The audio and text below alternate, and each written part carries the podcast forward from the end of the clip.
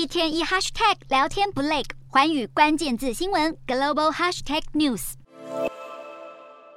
中国疫情大爆发以后，八日正式开启国门，令各国政府都戒慎恐惧。不过，有卫生官员近日受访表示，目前中国新冠肺炎的占比还是相当低。这个说法却引来许多质疑。北京当局低估了实际的确诊人数。官方说法指出，由于中国人口基数大，即使是很低的比例，转换成绝对值还是个不小的数目。不过，这些数据中国网友似乎完全不买单。有人质疑中国政府连通报都不做了，而且很多人都没有去医院治疗。能得出百分之八这个数字，不禁令人匪夷所思。与此同时，号称魔王变异株的 XBB. 点一点五近期在中国境内现踪，各界担忧可能又会掀起另一波大规模染疫潮。不过，中国疾控中心似乎信心满满，声称相关致病力并没有明显增加。中国疾控中心表示，目前共监测出十六例 XBB 本土关联病例，而从其他报道和研究来看，并没有观察到相关的重症和死亡增加。不过，现在 XBB. 点一点五已经在欧美地区迅速蔓延，逐渐成为主流病毒株。中国要严防这个魔王毒株在国内扩散，应该是挑战重重。